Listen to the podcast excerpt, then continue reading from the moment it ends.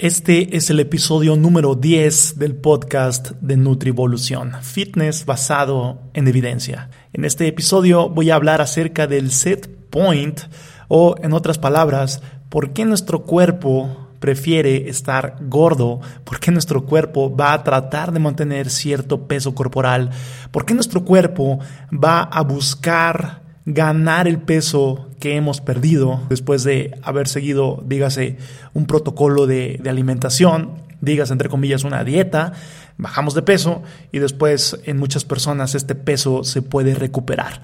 ¿Por qué sucede esto? ¿Qué mecanismos influyen aquí? Y lógicamente esto con el objetivo de evitarlo o de, o de implementar estrategias para contrarrestarlo y que básicamente podamos conservar el peso perdido y pues básicamente ser felices. Entonces, este es el episodio de hoy y comenzamos.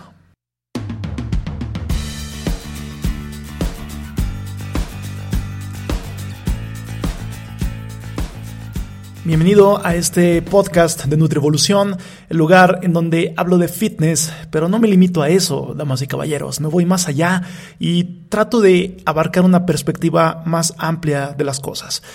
Este, este podcast surge como esta inquietud de mi parte para abarcar más temas que no solamente tengan que ver con fitness, que tengan que ver con cosas que van más allá, que tienen que ver con optimización, que tienen que ver con cómo desarrollarnos como seres humanos desde distintas perspectivas e implementar distintos tipo, tipos de estrategias.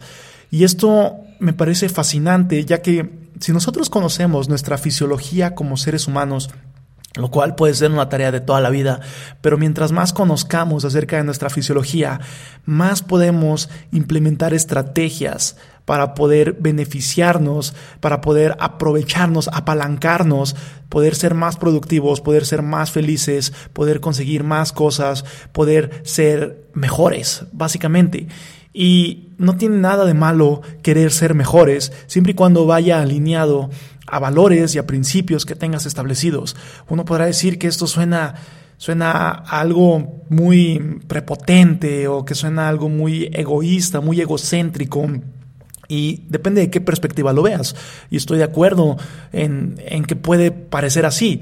Sin embargo, si hay valores centrados, si hay principios, si hay una, digamos, una personalidad de fondo que se base en cierta ética, entonces no tiene nada de malo en aspirar a ser mejor, porque eventualmente esa, esas estrategias que tú implementes y que te ayuden van a vertirse sobre los demás y, va a ser algo de beneficio para todo mundo y va a ser una cadena, eh, digamos, recíproca, ¿no? Va a ser un feedback positivo, una retroalimentación positiva en la que todo el mundo se puede beneficiar de estar implementando estas estrategias.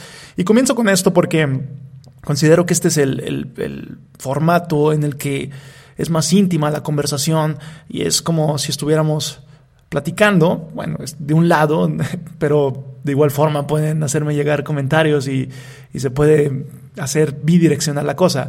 Pero esto lo considero más íntimo, lo considero un lugar en donde puedo desarrollar más los temas, en donde puedo explayarme un poco más y donde puedo, pues, eso, expresar más mi pensar y mi sentir que en otro, en otro tipo de, formatos como es el video, que es algo muy reducido y donde no me da pues realmente la facilidad para, para, hacerlo. Entonces, bienvenido a este podcast, me da mucho gusto que cada vez se integren más personas a esto y que me hagan llegar sus mensajes y me digan, oye Miguel, escucho el podcast, eh, me han ayudado o me han gustado o este episodio o el otro, y de verdad, muchas gracias por eso. Eso es para mí oro puro, eso es para mí una retroalimentación positiva que me permite poder hacer esto eh, con más frecuencia o, con más felicidad o, con más ánimos. Que no es que estén escasos, déjenme, dejo esto claro, a mí me encanta lo que hago y, y si no me encantara no lo haría, pero eso es oro puro para mí y pues me da muchísimo gusto que este material pueda ser de ayuda. Entonces, si quieren contactarme, manden un mensajito a arroba Miguel Rojas en Instagram. En vez de una I es un número 1, arroba M1 Miguel Rojas. Y de igual forma a arroba Nutrivolución es el, el Instagram oficial de toda la marca que tiene que ver con Nutrivolución. Y nutrivolución.com es el lugar donde pueden checar mi trabajo, donde pueden ver de qué va todo esto y qué es lo que tengo que ofrecer aparte del podcast. Así que, dicho esto, voy a comenzar con el tema del día de hoy, que es acerca del set point o la autorregulación del peso corporal. Probablemente conozcas a una persona que veas cada año, que sea muy raro que lo veas y que básicamente lo veas muy esporádicamente, que lo veas cada año. Usualmente es un tío el cual vemos en la fiesta de Navidad o en la fiesta de Año Nuevo y cuando tú lo ves, uno como nutriólogo, pues se fija mucho en esta clase de cosas, queramos o no, ¿no? Los que estén involucrados a cualquier ciencia de la salud estarán de acuerdo conmigo, o incluso los que están metidos en el fitness estarán de acuerdo conmigo en el que solemos ser observadores en esta clase de cosas. Vemos a nuestro tío y lo vemos con el mismo peso corporal de siempre o por lo menos así nos luce, ¿no? Por lo menos de una forma visual, pues lo vemos muy similar a los otros años. Siempre mantiene ese peso corporal. Sea bueno, sea malo, sea elevado, sea bajo, no sé, pero es muy similar su peso cada año que lo vemos. Entonces le podríamos preguntar a este tío, oye, es una pregunta absurda que obviamente nunca hago y espero que nunca la hagan ustedes porque ya sé cuál va a ser la respuesta, pero si le preguntan, oye tío, ¿Cómo le haces para mantener ese peso corporal? ¿Cuentas las calorías que consumes y las calorías que gastas en un día con día? O sea, ¿tienes un registro? ¿Tienes un monitoreo de todo lo que estás consumiendo contra todo lo que estás gastando? ¿Sigues alguna, algún protocolo? ¿Tienes alguna aplicación para hacer fácil todo esto? Dime, tío, tengo mucha curiosidad por saber cómo mantienes ese peso corporal. Ya sabemos aquí la respuesta, ya sabemos que nuestro tío nos va a decir que no, que eso es algo mm, normal, no sé, que eso es algo natural y que no tiene ni idea de lo que le estás hablando, que no tiene ni idea de qué es eso de monitorear calorías, por favor, déjame disfrutar de mi cena de Navidad, así que quítate y cállate. Eso es probablemente lo que nos pueda decir, es muy, muy probable. Entonces, nuestra, nuestra siguiente pregunta es hacia nosotros mismos y nos decimos, ¿qué está pasando entonces? ¿no? ¿Por qué? ¿Por qué mantiene ese peso corporal si no cuenta las calorías que ingresa y las calorías que está gastando? Si yo en la facultad aprendí que esto era básicamente el balance energético y eso es lo que permite a una persona, eh, digamos, mantener su peso corporal. Entonces, el cuerpo es mucho más sabio de lo que nosotros creemos. El cuerpo tiene engranado cierto tipo de mecanismos, cierto tipo de acciones que nos permiten, en este caso, mantener el peso corporal. Dígase a través de distintas acciones de regulación de apetito, saciedad, movimiento, gasto metabólico, a, través de distintos mecanismos, nuestro cuerpo busca mantener cierto peso corporal, sea saludable o no sea saludable. Va, ya voy a desarrollar esto más a profundidad. Pero básicamente a esto se le denomina el set point. El set point o el, digamos, el, el punto de establecimiento de nuestro peso corporal. Sea cual sea nuestro set point natural, digamos, nuestro cuerpo va a tratar, ojo aquí, la palabra tratar es clave, va a tratar de mantenernos en ese peso corporal. Y este concepto surge por ahí de hace algunos 20 años aproximadamente, más o menos, y eventualmente se ha hecho más investigación y se ha determinado de que lo que realmente sirve como el, digamos, el termostato, por decirlo de algún modo, eh, o el, punto de, de referencia para saber qué mecanismos activar, si para consumir más alimento o consumir menos, o subir o bajar, etcétera, es realmente la grasa corporal. Entonces, el cuerpo se va a basar mucho en los niveles de grasa corporal que nosotros tengamos para determinar si activa mecanismos que busquen ganar grasa corporal o que busquen reducir grasa corporal. Ahora, lógicamente, este es un sistema que funciona mucho mejor para tratar de evitar la pérdida de grasa corporal. Entonces va a ser más fácil que nosotros ganemos peso, que nosotros ganemos grasa, a diferencia de nosotros perderla. Al cuerpo le gusta tener cierta grasa corporal. Y si tú la pierdes, si tú, si tú empiezas a bajar grasa corporal, el cuerpo va a empezar a activar mecanismos que van a tratar de evitar esa pérdida.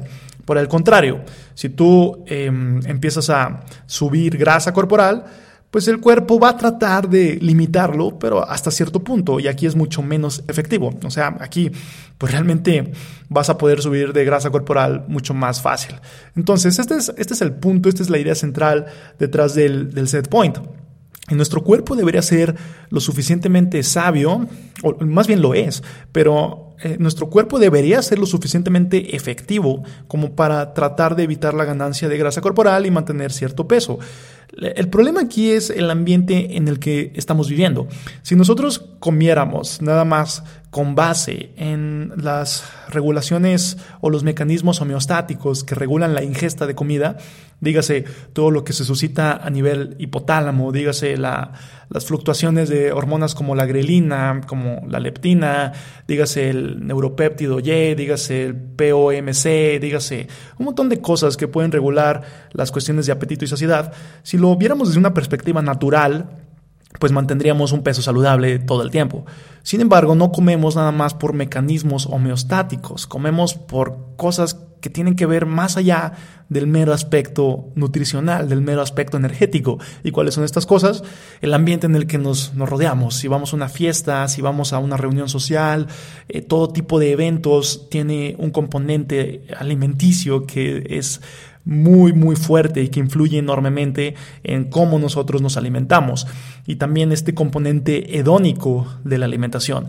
Hay ciertos alimentos que son antojos, ¿no? Ya está esta distinción entre hambre y antojo. Entonces no es precisamente hambre lo que tenemos, es un antojo de ciertos productos en específico los que podríamos llegar a comer en grandes cantidades. Entonces esto esto es algo que va a romper, digamos, esta, esta, estos mecanismos homeostáticos que van a buscar regular la ingesta, regular el peso corporal, y es lo que nos puede detonar pues, un aumento de peso corporal excesivo. Entonces ahí está la implicación. El ambiente en el que nos rodeamos puede ser un gran detonante para romper estos mecanismos. Ahora, vinculado a este último punto, uno puede tener la fuerza de voluntad para tratar de disminuir esta grasa corporal que ya ganó en exceso. Vamos a, vamos a poner, el primer paso es que ya ganaste esta grasa corporal en exceso. Ahora el segundo paso es que te diste cuenta que lo necesitas disminuir por cuestiones de salud, por cuestiones de estética, lo que quieras. Este es el segundo paso.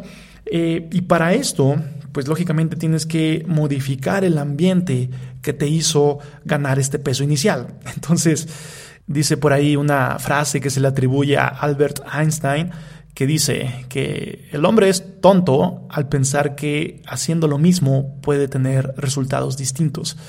Entonces, bastante coherente en este sentido, si nosotros hablamos de que mantenemos el ambiente, nos rodea el mismo ambiente que nos hizo subir de peso inicialmente, pues difícilmente vamos a, a bajar de grasa corporal, difícilmente vamos a bajar de peso si conservamos este mismo ambiente.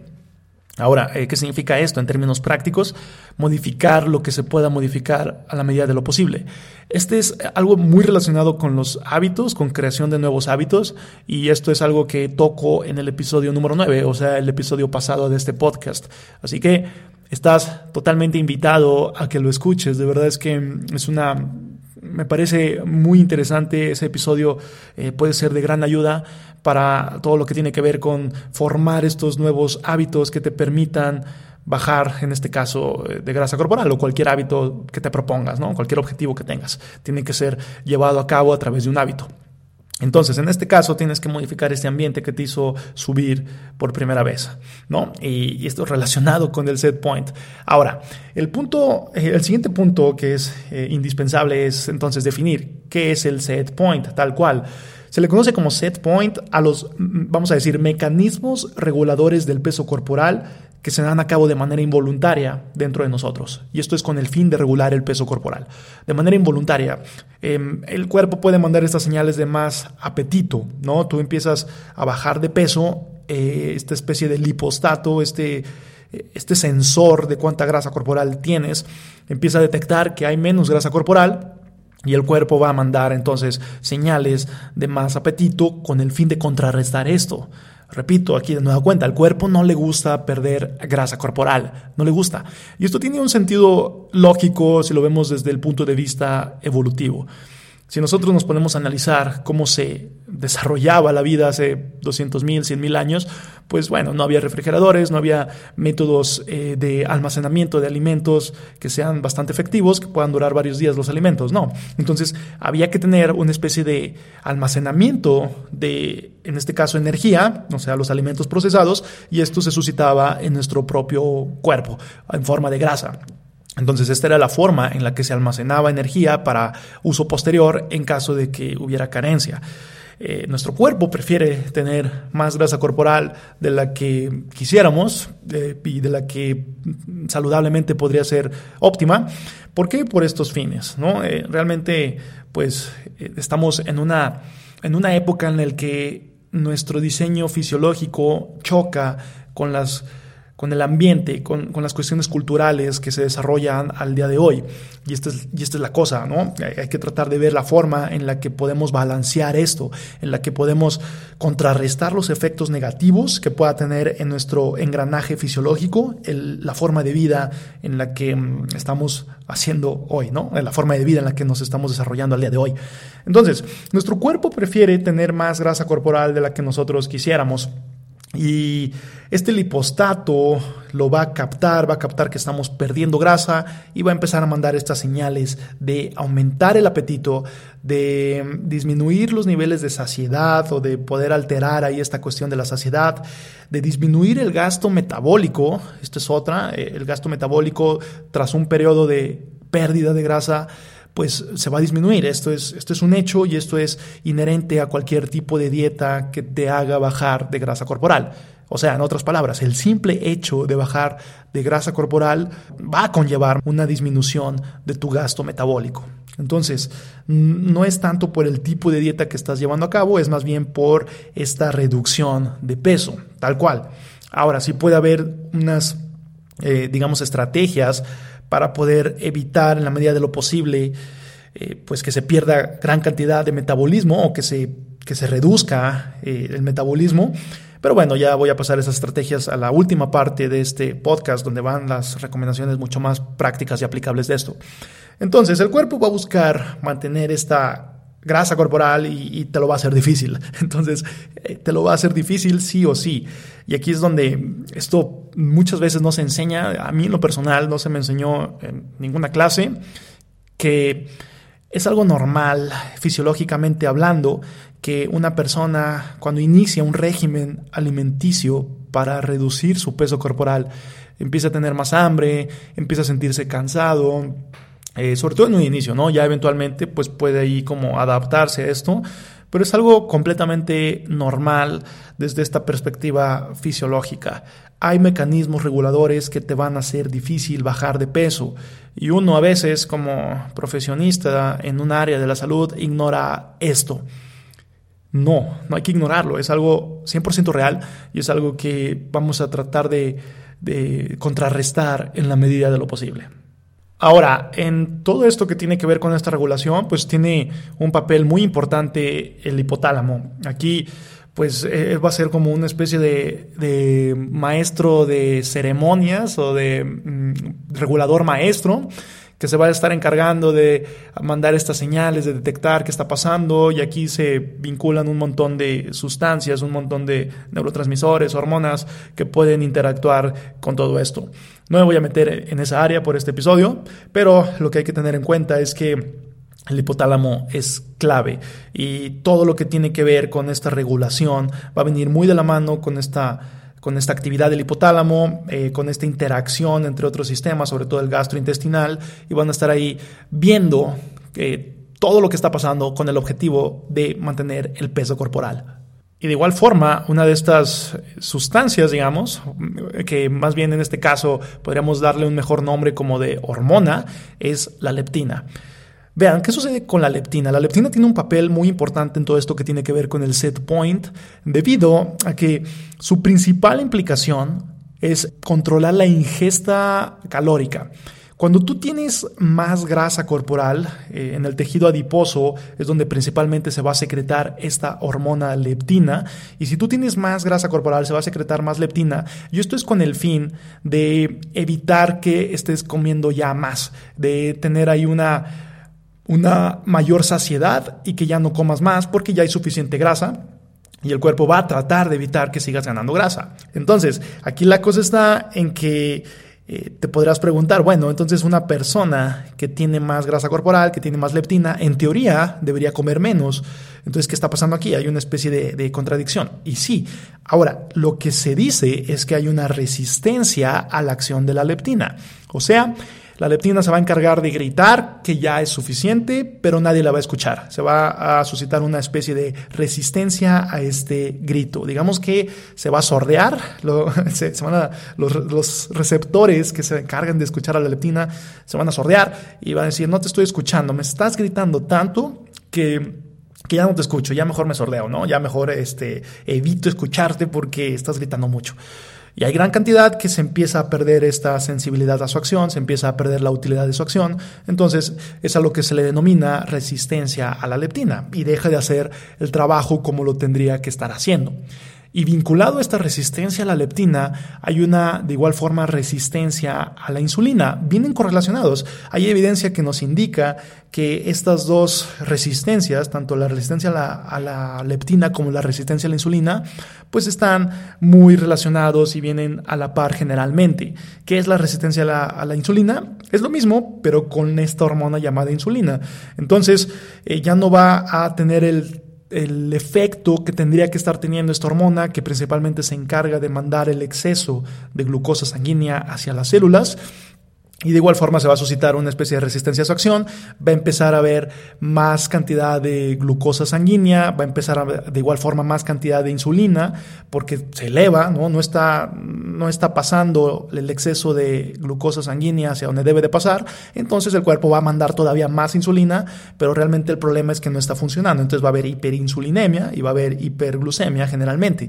Y estas son cosas características del síndrome metabólico, cosas características de diabetes tipo 2, de de, obesidad, viene muy relacionado. Entonces, son cosas negativas, son cosas eh, patológicas que quisiéramos no tener. Y vienen muy de la mano la resistencia a la leptina con la resistencia a la insulina.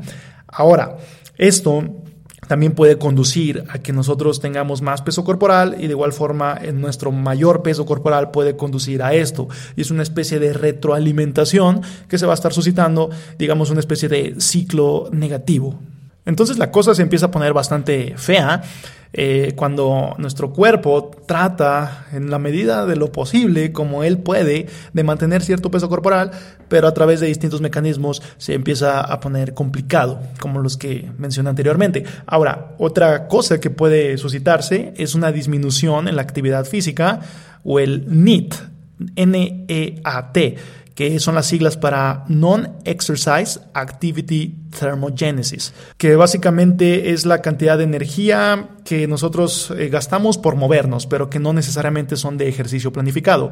Esto es el famosísimo NEAT, que es, repito, lo que hacemos en un día a día, eh, movimientos que son involuntarios, pero que tienen que ver con gasto, gasto energético. Y aquí les pongo un ejemplo. Eh, personas que son muy delgadas, generalmente, generalmente pueden estar eh, muy hiperactivas, ¿no? Entre comillas, o, o, personas que pueden estarse moviendo mucho, que digamos una especie de lo que se le conocería como un tic, ¿no? Mover así muy rápido una pierna mientras están trabajando, eh, o incluso mientras están trabajando en la computadora sentados, se levantan y dan una vuelta y se vuelven eh, a sentar, y realmente no es algo que pensaron voluntariamente, es algo que hicieron por quién sabe qué. Pero ese quién sabe qué significa este NIT elevado. Hay personas que tienen un NIT más elevado que otras, hay personas que tienden hacia lo contrario, que es estar mucho más, eh, digamos, conservadoras en el aspecto energético, mucho más estables, que no se mueven mucho y que de esta forma conservan más energía. Y, y, esto puede suscitar también a que se acumule en forma de grasa, ¿no? Pero también depende ya del tipo de, digamos, entre comillas, de metabolismo que tenga la persona. Hay quienes les dicen metabolizadores eficientes y metabolizadores ineficientes. Eficientes siendo los que pueden almacenar energía más fácilmente, o sea, los que tienden a engordar más fácilmente, e ineficientes siendo los que se les dificulta almacenar esta, esta energía. O sea, que se van a estar moviendo o que van a estar gastando más calorías por el simple hecho de hacer lo mismo, por el simple hecho de estar vivos, gastan más calorías. Entonces, esta cuestión del NEAT, este, esta actividad suele verse reducida cuando la persona inicia un protocolo de dieta baja en calorías con el objetivo de disminuir de peso. La persona eh, empieza a bajar de grasa, el cuerpo detecta esto y bueno, eh, una de las acciones contrarreguladoras para esto es bajar este NIT. Y vean, esto aquí vinculado a este, este punto, eh, hay evidencia en roedores que indican que tras una restricción calórica, cuando se prolonga, mm, cuando es cerca del 50% de las calorías que teóricamente mantendrían el peso del roedor, eh, el metabolismo se disminuye cerca de 50%. ¿Y esto con qué objetivo?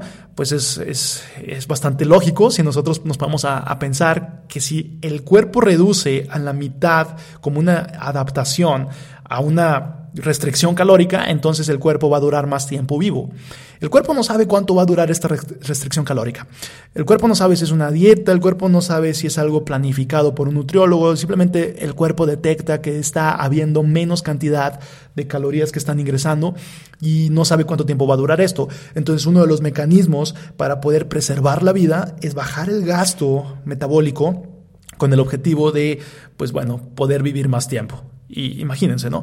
Si nosotros, eh, si lo vemos desde el punto de vista económico, hablando de dinero, si nosotros empezamos a ganar menos dinero, si nos empieza a ingresar menos dinero, pues entonces el, el paso lógico sería empezar a gastar menos. De esta forma podríamos durar más tiempo así. Si nosotros siguiéramos gastando lo mismo, pues entonces ganamos menos y gastamos lo mismo, entonces ahí ya estaríamos en problemas mucho más rápidamente.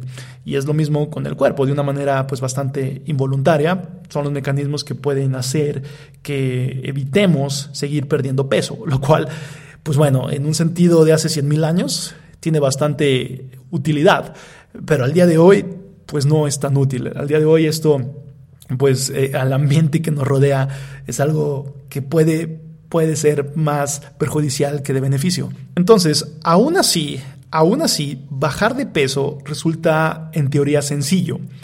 Eh, simplemente es conllevar este déficit calórico, conllevar esta, este tipo de alimentación que te permita seguir bajando de peso y eventualmente pues ya lo bajaste. Lo que realmente es lo difícil. Lo que realmente puede venir aquí, la, complicación real, es mantener ese nuevo peso perdido. Em, mantener ese nuevo peso perdido es, la evidencia nos indica que es lo más difícil, ya que gran cantidad de personas que pierden el peso inicial lo recuperan eh, a los meses de haber finalizado este protocolo de alimentación. Entonces, ahí es donde tenemos que poner especial énfasis. Y uno podría creer que la dieta, entre comillas, o el plan de alimentación destinado a bajar de peso, finaliza cuando la persona ya tiene este nuevo peso. Pero yo me atrevería a decir que ahí es donde comienza realmente. Ahí es donde comienza debido a precisamente esto, debido a este mayor riesgo que hay en poder recuperar el peso perdido. Una vez que el hipostato eh, está detectando que hay poca cantidad de grasa a comparación de antes, entonces las señales van a ser fuertes y van a ser contundentes. Recupera el peso perdido. Y con este, con este fin, pues se ha observado que tendríamos que estar en este nuevo peso durante un año. Un año para poder eh, pues digamos, volver a modificar nuestro set point para poder reubicar esto y que ahora este nuevo peso que tengamos sea el peso que va a buscar eh, regular nuestro cuerpo, ¿no? Que este ya sea nuestro nuevo set point, así de simple. Eso es pues bueno, eso es donde viene lo complicado. ¿Cómo le podemos hacer para, para, esto? Y vinculado a esto está el conocido efecto rebote. ¿Qué es el efecto rebote? Eh, esto es la manera coloquial de decirle al hecho de que aquí pongo un ejemplo, la, clásica persona que ya está harto de sus kilos de más y decide hacer una dieta muy extrema. Y al decir muy extrema me refiero a dos aspectos principales. El primero de ellos, muy bajas calorías y el segundo de ellos, muy baja cantidad de proteína. Entonces, muy bajas calorías, muy baja proteína y sobre todo con el hecho de que estas dietas pues no permiten eh, o generalmente no, no permiten que la persona pueda realizar actividad física, pues va a haber una pérdida considerable de masa muscular. Entonces, ¿qué es lo que tenemos aquí? Tenemos una suma de factores desfavorables. Por un lado, tenemos estas eh, actividades contrarregulatorias de esta disminución del peso corporal, vamos a tener que la persona pues va a disminuir su metabolismo, va a bajar su, su gasto energético, y por el otro lado tenemos que va a empezar a perder masa muscular. Entonces, no solamente hay un aspecto estético en la masa muscular, que por supuesto que una persona con más masa muscular usualmente se puede ver más atractiva bajo los estándares de belleza actuales. Sin embargo, también hay un aspecto de salud que tiene mucho que ver con la masa muscular. Entonces, se pierde masa muscular, se, pierde, se, empieza a perder sensibilidad a la insulina, se empieza a perder eh, pues gasto metabólico, porque también hay una relación. El músculo es metabólicamente más activo que la grasa. Entonces, si empezamos a perder músculo, pues empezamos a perder ahí un poco, tampoco es tanto, pero sí empezamos a perder un poco de gasto metabólico, lo cual pues aunado a todo lo demás, aunado a, todos estos aspectos contrarregulatorios, pues ya estamos en una clara desventaja.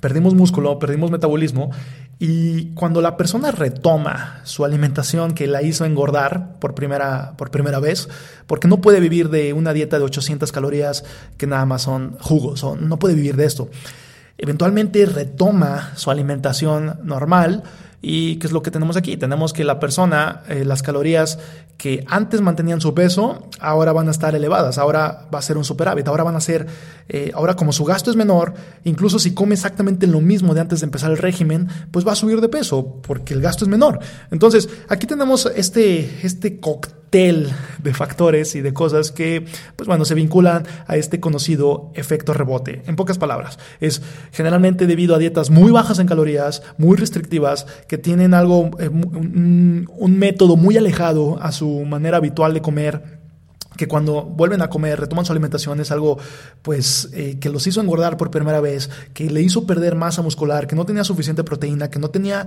suficiente actividad física para retener esa masa muscular. Y todo esto detona en que muy probablemente la persona suba más peso del que había originalmente perdido. Entonces, pues bueno, eh, eh, hace que la persona se frustre, dice las dietas no funcionan, y no es que las dietas no funcionen, es que la dieta o el plan que siguió a cabo fue algo que no le favoreció en lo absoluto. Ya de por sí estamos en una desventaja fisiológica para perder grasa corporal y la persona se lo hace más complicado, pues bueno, vamos a tener ahí un enorme, enorme problema.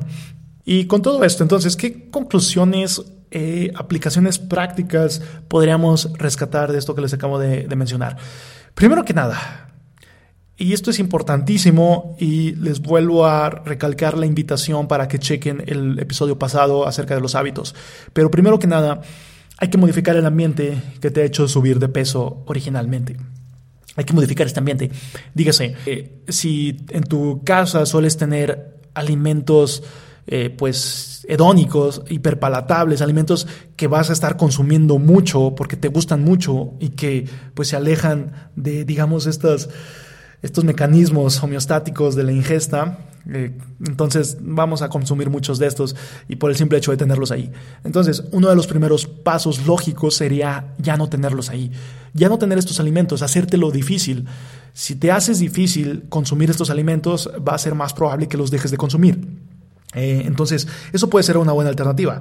Eh, de igual forma, mm, empezar a tomar más agua natural. Esto me recuerda, por ejemplo, hay un, un, estudio que se hizo en una escuela, bueno, de hecho se hizo en varias escuelas, se hizo en niños, en escuelas primarias, en donde el simple hecho de poner un garrafón, eh, de, de hacer fácil, de hacer accesible el consumo de agua natural potable a los niños, eh, hacía que tuvieran un mejor peso corporal o un peso más adecuado para su edad, que tuvieran una disminución en el consumo de otros alimentos, sobre todo de bebidas que tengan calorías, como estos jugos, refrescos o productos industrializados que no son, que no son realmente saludables y no son los más adecuados, sobre todo para los niños. Entonces, el simple hecho de poner un garrafón en el salón de clases, hacía que los niños pudieran tener más consumo de agua y, a través de distintos mecanismos, pues esto, esto conllevaba que los niños tuvieran una mejor salud. Entonces, así de simple, hazte lo que te perjudica difícil y hazte lo que te beneficia fácil. Cambia tu ambiente, porque si nosotros no empezamos Por, por eso, pues por más conteo de calorías que tengas, por más, eh, por más estrategias que hagas, va a ser muy difícil. La fuerza de voluntad eh, puede tener eh, cierta implicación, pero por supuesto que se queda muy abajo cuando es sometida ante las implicaciones del medio ambiente. El medio ambiente es el que va a detonar qué es lo que va a suceder, en este caso, con tu peso corporal, en gran, gran medida. No dudo quién sí pueda tener una fuerza de voluntad de acero, pero incluso así puede durar poco tiempo. Incluso así no puede ser algo que pueda ser conllevado durante gran cantidad de tiempo. Entonces, modifica tu medio ambiente y de esta forma eh, vas a poder tener beneficios. Vas a poder eh, conseguir lo que te has propuesto, en este caso, pues disminuir tu grasa corporal. Ahora, eh, vinculado a esto, vinculado a esto, quiero poner aquí también dos ejemplos. Estos mecanismos del set point reguladores del peso corporal, obviamente, eh, pues van a ser, van a tener gran intervención, pero no son determinantes. Ojo aquí, no son determinantes. Entonces, si nosotros agarramos a una persona que actualmente vive en un ambiente eh, obesogénico, entre comillas, en un ambiente en el que hay gran cantidad de alimentos hiperpalatables, en el que se mueve poco, en el que se favorece el sedentarismo, etcétera pero si nosotros agarramos a esta persona y la ponemos en un ambiente en el que hay escasez de calorías y que no puede hacer nada al respecto, sí o sí la persona va a bajar de peso, sí o sí. Eh, el ambiente va a determinar si su, su medio ambiente, en este caso, que implica muy pocas calorías, eh, va a determinar que esta persona baje de peso. Por el contrario, si agarramos una persona que vive en este ambiente actualmente de muy pocas calorías y la llevamos a un ambiente hipercalórico, un ambiente obesogénico, hiperpalatable, de sedentarismo, etcétera, pues esta persona también va a subir de peso. Por más mecanismos contrarreguladores que haya, la persona eh, va a modificar su peso corporal. Entonces el ambiente va a ser eh, decisivo a la hora de determinar qué es lo que va a suceder en el panorama eh, último de las cosas.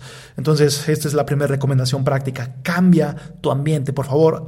lo que te hizo engordar va a ser lo mismo que va a evitar que bajes o que va a ser de gran relevancia para que recuperes el peso perdido. Así que si quieres bajar de peso, tienes que modificar, tienes que empezar por ahí, tienes que modificar el ambiente que originalmente te hizo subir de peso. Esa es la primera. La segunda, mínimo mantener este nuevo peso durante un año. Eh, si mantienes este nuevo peso durante un año, ya estás del otro lado. Ahora, suena mucho más fácil decirlo que hacerlo, ¿verdad? Sí, claro, suena muy fácil, mantener el peso durante un año. sí, esto es, y esto se puede lograr a través de modificar los hábitos y a través de modificar tu estilo de vida. Y esto muy vinculado al primer punto que les comentaba. Si tú modificas tu ambiente, si tú modificas tu estilo de vida, entonces va a ser mucho más fácil que puedas mantener este nuevo peso durante un año y que tú adoptes este nuevo peso, que tú eh, digamos, desde un punto de vista ya más filosófico, que tú eh, te la creas, que tú en esencia ya digas, este es mi nuevo peso. Y eventualmente la fisiología te va a hacer caso, la fisiología te va a decir, sí, sí, Miguel, sí es cierto, o tu nombre, ¿no?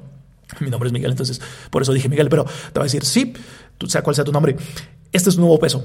Y este va a ser el nuevo set point, este va a ser el nuevo ajuste y listo, vámonos. Entonces, un año. Y recalco aquí la importancia de modificar el estilo de vida y de hacer algo con lo que te puedas eh, casar en cuestión de estrategias, con lo, que te puedas casar para poder mantenerlo. En mi caso, de manera anecdótica, les platico que fue... Eh, y nunca he estado realmente obeso, digo, sí he tenido más grasa corporal en unas temporadas, en algunos años de mi vida que otros, pero nunca he sido realmente obeso. Sin embargo, eh, para fines pues más estéticos, eh, sí tenía más grasa corporal de la, que, de la que me gustaba. Entonces, para reducir eso, para poder hacer ese cambio, el ayuno, el ayuno intermitente resultó ser una estrategia que me benefició por diversos sentidos. Y al mero final de este episodio, ya en unos minutos les voy a platicar exactamente por qué aspectos puede funcionar esta estrategia. Entonces, en mi caso, fue el ayuno intermitente el que me permitió bajar grasa corporal y mantenerla. Y ahorita pues ya estoy pasando los 6, 7 meses que tengo este porcentaje de grasa muy bajo, que bueno, podríamos decir que ya estoy casi reajustando este nuevo set point. Así que bueno, ya más adelante les voy a platicar por qué el ayuno puede ser una estrategia ideal por diversos motivos. Ese es el, el segundo, ¿no? Mantener ese nuevo peso durante un año. La tercera recomendación práctica aquí es trata de no perder masa muscular. Entonces, ¿cómo se logra esto? Que tu plan de alimentación tenga suficiente proteína, que tu plan de alimentación tenga suficiente proteína. Entonces, ¿cómo se beneficia, o, más bien, cómo se logra esto? ¿Cómo se logra este beneficio? Consumiendo más alimentos de origen animal, consumiendo más alimentos que tengan proteína. Así de simple. Aquí un suplemento de proteína eh, puede ser de utilidad. También hay que evaluar qué tipo de suplemento es, qué, cuál es la calidad detrás de ese suplemento, eh, etcétera, ¿no? Pero Aquí puede venir muy a la mano para ciertos estilos de vida eh, la utilización de algún suplemento de proteína, pero no es indispensable, eso es a lo que quería llegar.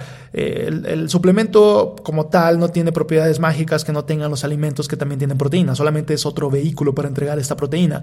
Ya tendré un episodio donde hable más a fondo acerca de suplementos, pero esa es la, la cuestión, ¿no? Que tengas suficiente proteína y a la par de esto que tengas un ejercicio de fuerza, eh, un ejercicio en gimnasio. Tienes que darle a los fierros, tienes que pegarle al gimnasio sí o sí. Si quieres eh, bajar de peso de una forma en la que trates de evitar esta reganancia del peso corporal una vez perdido, tienes que mantener tu masa muscular. Y para conseguirlo tienes que hacer ejercicio que estimula el cuerpo para esto. ¿Y qué ejercicio es este? Es el ejercicio que haces en el gimnasio. Levanta pesas, eh, ve a levantar mancuernas, los aparatos que hacen que tus músculos venzan esta resistencia que estás teniendo y de esta forma, pues vas a tratar de preservar la mayor cantidad de masa muscular posible, junto con el punto anterior que fue la proteína. Y de igual forma, la creatina, la suplementación con creatina también parece ayudar bastante en esta retención de masa muscular, sobre todo en estos periodos hipocalóricos, en estos periodos en los que estás comiendo menos que es algo necesario, es algo indispensable tener una dieta más baja en calorías para poder bajar de peso. Eso es algo eh, sí o sí. Eh, todo el mundo queremos tener un estético saludable, pero nadie quiere hacer dieta. La dieta es esto que se interpone entre eso que deseamos y eso que actualmente tenemos, ¿no? Entonces, pues tienes que llevar a cabo este plan de alimentación. Entonces, repito, proteína elevada, eh, ¿Qué tanto es elevada? Pues bueno, por ahí de 2 gramos por kilogramo de peso corporal, si pesa 70 kilos, cerca de 140 gramos. Eh, a eso me refiero con proteína elevada. Y de igual forma ejercicio de gimnasio mínimo, mínimo dos veces a la semana. Pero de ahí puede ser tres, pueden ser cuatro, dependiendo de tu agenda, dependiendo de tu recuperación, pero mínimo dos veces a la semana. De igual forma, el aceite de pescado y el ejercicio parecen ayudar a la mejoría en la sensibilidad de la acción de la leptina. Entonces, para poder restablecer esta situación con la leptina, que pueda volver a funcionar, que pueda volver a ser escuchada en su mecanismo de acción como debiera de ser, pues parece ser que eh, un buen consumo de aceite de pescado, omega 3, un buen consumo eh, de esto y a la par una actividad física regular parecen ayudar bastante en este sentido. Entonces, bueno, el ejercicio tiene mucho más beneficios que solamente quemar calorías. Quiero, quiero dejar esto bastante claro. Eh, entonces, bueno, se mejora la resistencia a la leptina y de igual forma eh, hay que buscar mejorar eh, la resistencia a la insulina. ¿Y cómo se puede hacer esto? Dos cosas fundamentales. En primera, tener un buen manejo en el consumo de tus carbohidratos. Generalmente muchas personas consumen más carbohidratos de los que necesitan porque tienen poca actividad física y comen muchos carbohidratos. Entonces, pues ahí tenemos un problema, empezar a mejorar esta cantidad de carbohidratos que se están consumiendo. Tratar de hacer énfasis en que la mayoría de ellos vengan en esta eh, ventana peri-entrenamiento, digamos, antes y o después de entrenar puede ser mejor idea para poder tolerarlos mejor y poder mejorar la sensibilidad a la acción de la insulina y disminuir el perímetro abdominal. Si nosotros disminuimos nuestro perímetro de cintura, pues esto viene muy correlacionado a mejorar nuestra sensibilidad a la insulina.